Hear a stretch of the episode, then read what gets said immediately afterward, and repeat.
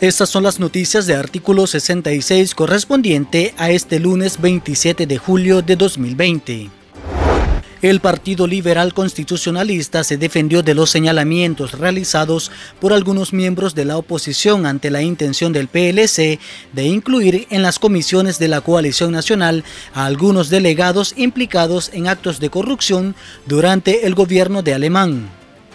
María Fernanda Flores, esposa del exmandatario, salió a la defensa de su partido, asegurando que varios miembros de la coalición fueron parte de los crímenes y corrupción de los años 80. La ex primera dama manifestó que nadie debe de inmiscuirse en los asuntos internos de su partido. El PLC decide quién lo representa. Somos un equipo colegiado donde se toman las decisiones de este partido. Y ahí se va a decidir quiénes serán los nombres que van a ocupar dentro de las comisiones de la gran coalición. Nadie más puede decir este sí, este no.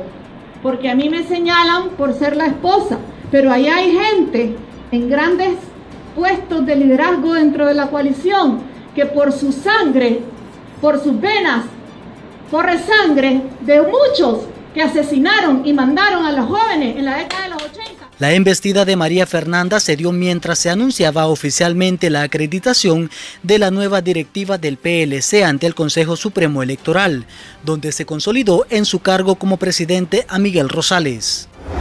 La Oficina de la Alta Comisionada de las Naciones Unidas para los Derechos Humanos se pronunció ante la situación que enfrentan alrededor de 850 nicaragüenses que se encuentran varados en condiciones precarias en las zonas fronterizas de Costa Rica, Nicaragua, Guatemala y Panamá. Ante ello, el organismo exige al gobierno de Daniel Ortega cumplir con sus obligaciones internacionales, garantizando los derechos humanos de las personas a quienes se les ha trancado su derecho constitucional a regresar a su país. Los connacionales ya cumplieron una semana de estar varados en las fronteras de Peñas Blancas. La Organización Periodistas y Comunicadores Independientes de Nicaragua presentó su tercer informe sobre agresiones contra los hombres y mujeres de prensa. En el periodo correspondiente del 1 de marzo al 15 de julio, la gremial documentó un total de 351 delitos contra la libertad de prensa y acceso a la información.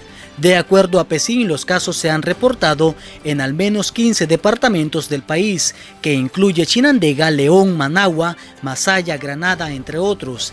El gremio asegura que los periodistas han sido víctimas de vinculación a actos delictivos con el fin de desacreditar su labor y poner en riesgo su seguridad. Asimismo, concluye que las principales víctimas son los varones. En esa misma línea, PESIN también realizó un monitoreo donde detalla que en el país un total de 58 comunicadores se han contagiado de COVID-19, de los cuales 45 fueron identificados como casos positivos y 7 presentaron los síntomas relacionados al virus.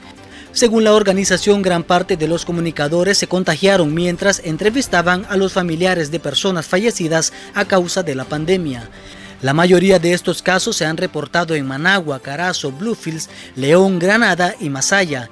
Entre los fallecidos se encuentra Gustavo Bermúdez de Radio Corporación y Sergio León, director de La Costeñísima.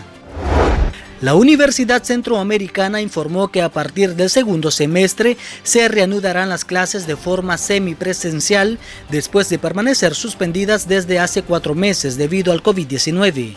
Las autoridades académicas detallan que los alumnos asistirán al recinto una vez por semana. La decisión de la UCA no fue bien recibida por los estudiantes, quienes aducen que no es el momento de retornar a clases, porque muchos de ellos son originarios de otras ciudades y se les dificulta movilizarse. También aseguran que no solo se pone en riesgo la vida de la comunidad estudiantil, sino la de los maestros. Estas han sido las noticias de artículo 66. Para esta y otras informaciones, visite nuestro sitio web www.articulo66.com. Síganos en Facebook, Twitter e Instagram y recuerde suscribirse a nuestro canal en YouTube. Les informó Giovanni Schiffman.